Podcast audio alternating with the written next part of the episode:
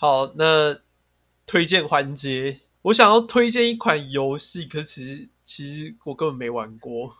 那个实况组有实况的，对对对，就是那个只可远观不可亵玩焉。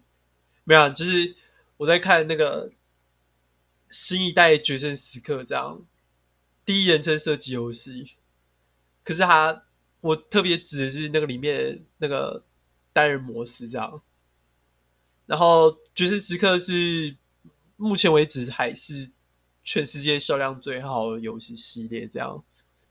它现在已经出到这个好像是第十七代吧？第十七代，等一下，对，它是从它是从明西元几年出来的？我看一下它第一代是什么时候？它第一代是二零零三年，所以呃，这个最新的这一代是他们他们哦，他们这这一个游戏系列到后面的时候变三家公司轮流出，嗯，就是三家公司都是。他们三家开发商都是他们头头的老板是 Infinity 当老板，然后他找三个开发商轮流出，然后这样的话他们等于是每年可以出一款游戏，可是其实是一款游戏花要花三年的时间开发这样。哦，就是他同时有三家子公司在帮他做这个游戏，对对对对对，等于是等于是每一年出的都是由不同公司出的。游戏，所以他才有办法一次出十七款。可是，可是他这样不会每个游戏之间，他之每个游戏之间有连贯吗？还是说他都是分开？呃，哦，然后我要讲的是最新的这一代是 Treyarch 做的游戏，这样。嗯。然后 Treyarch 做的游戏系列几乎都是属于自己一个宇宙，这样。嗯哼。就是他的每一代几乎都有关联，这样。然后最新的这一代是叫 Cold War。Cold War 就是冷战的意思，这样。说是二战之后的美苏冷战。对对对，二战之后美苏冷战。可是这个存在世界是一个半虚幻半真实世界，这样。然后里面出现角色很多都是他前面几代有出现过角色，因为他在 Treyarch 在早期的时候有一代是叫做 Black Ops，然后所所谓 Black Ops 就是 Black Operation 的缩写，这样。所以中文意思是什么？就是黑色行动的意思，就是没有被政府批准的行动。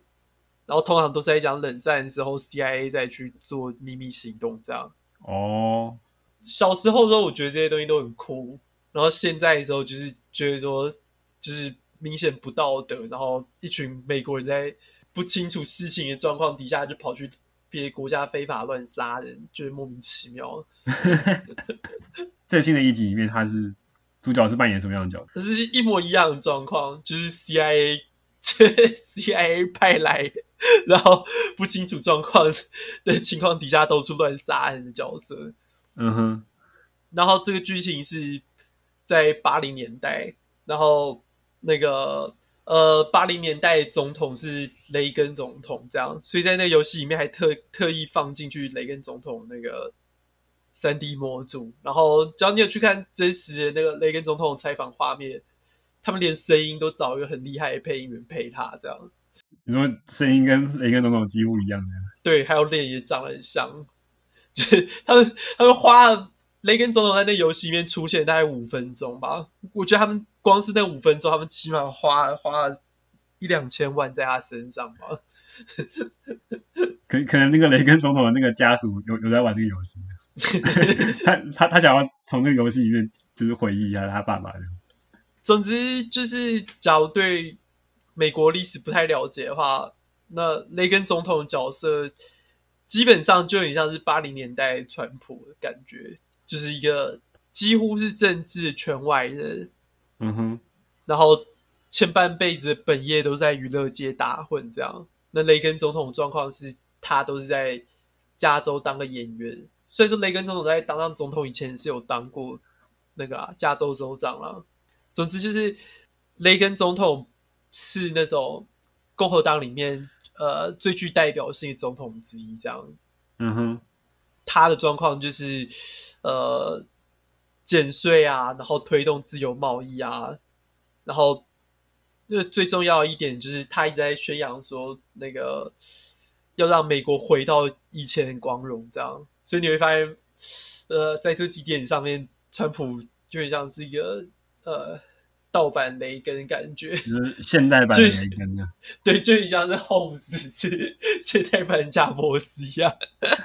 可可是 Holmes 失败，川川普这次看起来选选举也是要失失利，不太确定他算不算成功啦。十之八九，大家在怀疑说他卸任以后有可能会被起诉。嗯，总之就是游戏里面就是你收到雷根总统派你的任务，要去找到一个苏联间谍。然后我觉得，我觉得这游戏有趣的地方是，就是前面都在讲说苏联间谍，就是以前的游戏都是在讲说，或是电影剧情都在讲说苏联间谍要引爆核弹在在美国之类的这种剧情，这样。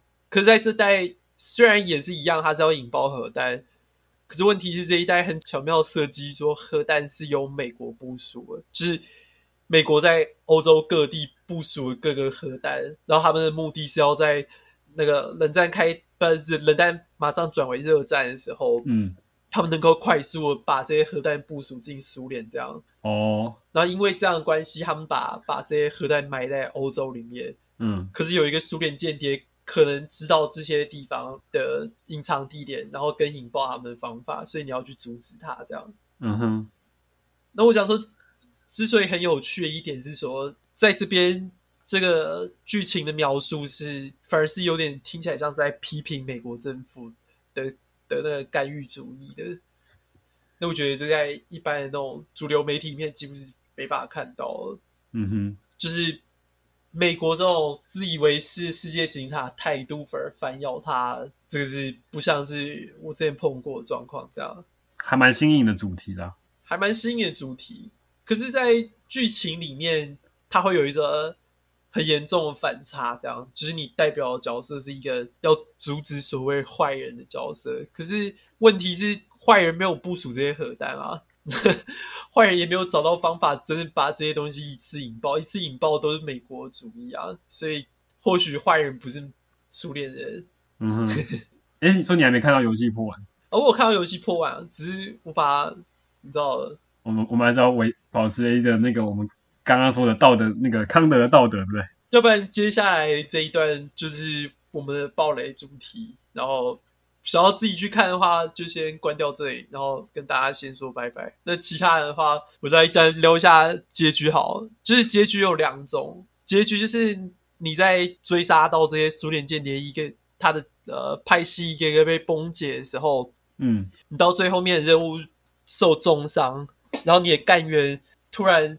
突然开始对你喊暗号，然后喊暗号以后，你就被触动他们催眠你的那个指令，这样。嗯哼。然后在这个时候，你就进入一串幻觉，然后在这个幻觉里面，你听到你的队友开始一直在逼问你说：“你知不知道那个苏联间谍在哪里？”然后到最后，你才知道说真相是，你其实是一个苏联间谍，可是你在跟组织里面的人闹翻了以后，你被组织的人射中，然后。